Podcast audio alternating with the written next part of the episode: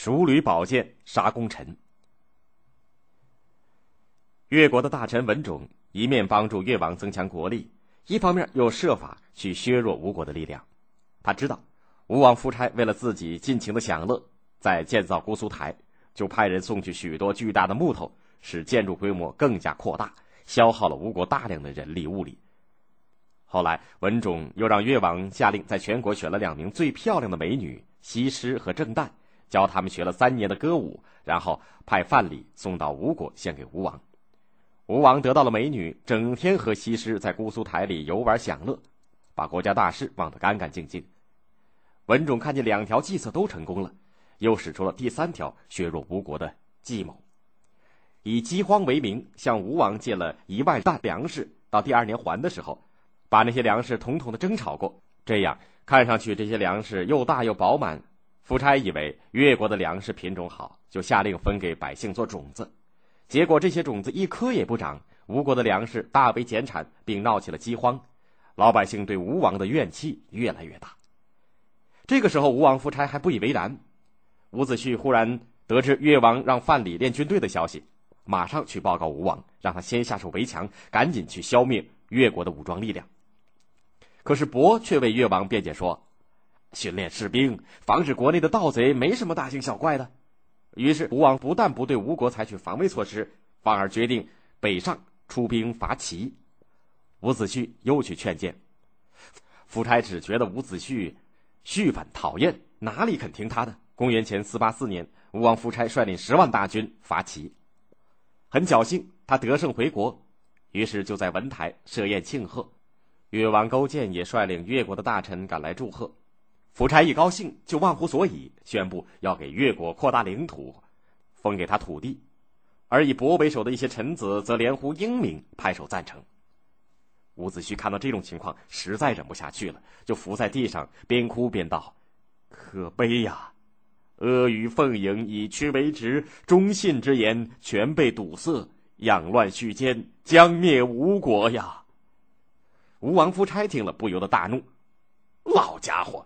你想用妖言颠覆国家吗？看在先王的份上，今天不杀你，快给我滚出去，再也不要来见我。伯一心想杀害伍子胥，自己当相国，就火上加油的造谣说：“大王，伍子胥反对伐齐，盯住越王不放，实际上早就和齐王有勾结，企图出卖吴国。”于是夫差不做调查，就派人给伍子胥送去了一把熟履宝剑，逼他自杀。伍子胥接到宝剑，仰天长呼：“天哪，天哪！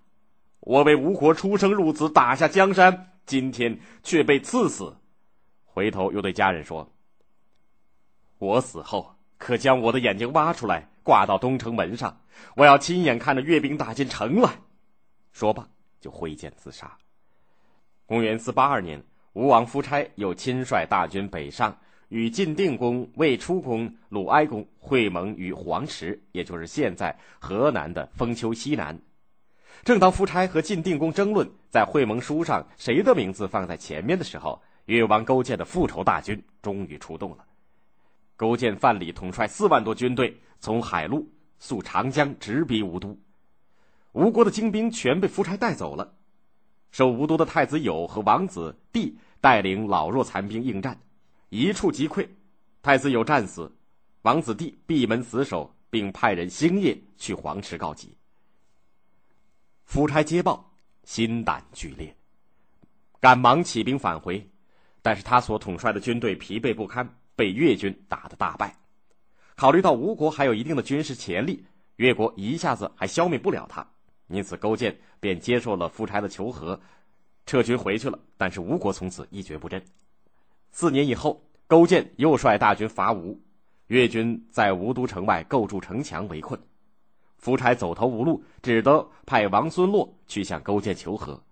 王孙洛说的很可怜，哀求勾践像当初吴王赴越的条件一样赦免吴王。勾践有些心动了，但是范蠡坚决不同意。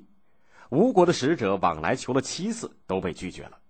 最后越军破城，伯投降了越王。夫差带了三个儿子逃出城外，刚到阳山，勾践和范蠡、文种就带军队又围了上来，夫差知道再也没有生的希望了，只得拔剑自刎而死。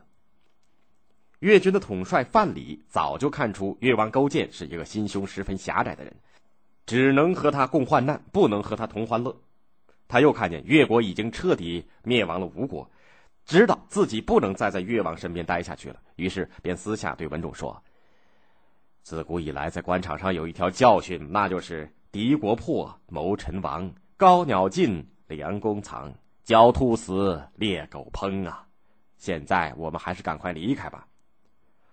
文种不以为然，范蠡便偷偷的离开了越国，隐居起来。